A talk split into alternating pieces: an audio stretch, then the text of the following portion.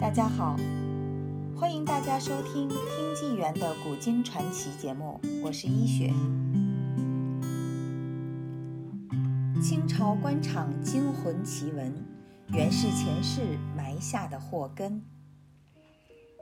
在历史上，关于轮回转世的记载数不胜数。在清朝时期，有一个县令奉命赴任，这一去。不仅引来了前世的冤家，还被揪到神明面前。一场奇特的经历，原来是前世一时之误埋下的祸根。清朝道光年间，有一个官员叫孙翘江，在道光十五年，也就是一八三五年，中了进士。朝廷任命他到宿州宁县做知县，他刚接过官印，进入官署，还没有开始处理政务。一天夜里，有一白衣妇女，容颜凄惨暗淡，来到孙俏江跟前，对他说：“我是北直人，本来我没有失节，但你前生在此地做县尹，却以失节判我罪。”使我蒙上不白之冤，我已经向大地奏请，允许我向你报复索命。说罢，就用手掐他的喉咙。孙俏江突然遭此变故，一下吓得昏了过去。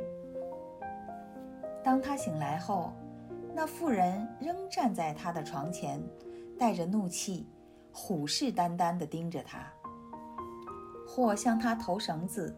要把他悬挂在梁上，或投刀给他，让他持刀自刎。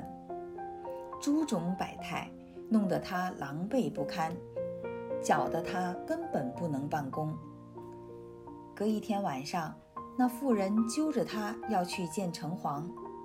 孙俏江觉得自己魂魄出窍般，飘飘然地随着他行走，恍然间已来到神案下方。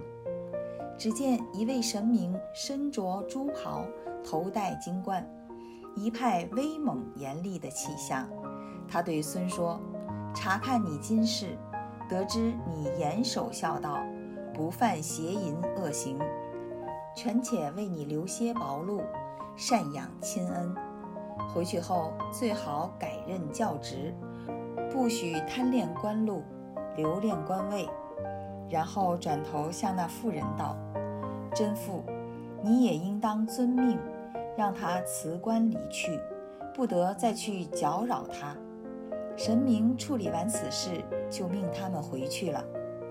这时，孙俏江忽然醒来，以为自己做了一场梦，再看看室内，灯火暗淡无光，那妇人仍然站在他眼前，愤怒地对他说。明天，你赶快辞职，要不然我不会放过你的。孙吓得只能唯唯诺诺。次日，他就修书一封，要求辞官。河间太守熊夏札希望他能留下。那妇人又出现了，破口大骂道：“狗奴才，你还不离开啊！我是要毙你的命！”用力提着他的头发，只见他的头发簌簌飘落，犹如疾风中乱飘的雨丝。孙俏江哭着说：“昨天我已经向大人请命了，必当亲自交还官印，我怎么敢再迟疑呢？请你留下姓名，熊大人会上奏朝廷为你请经表，还会延请僧人为你念经超度。”以安慰你贞洁的精魂，好让后世那些主持听诵断案的人引以为戒。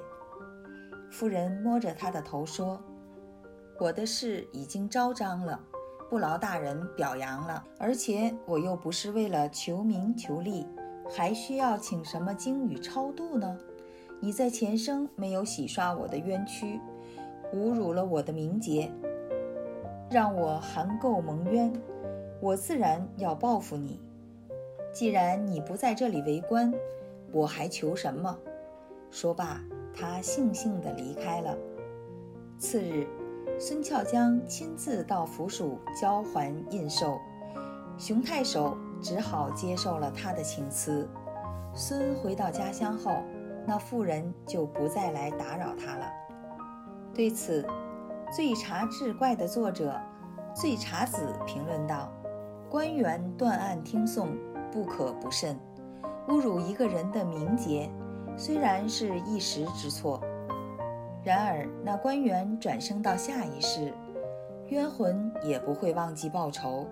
如果明明知道其人含冤，却还是贪污受贿，以官威和酷刑欺压对方。”那些蒙冤者，虽然当时当世无可奈何，然而日后所债报复施加的惨毒之报，那些官吏又怎能摆脱得了呢？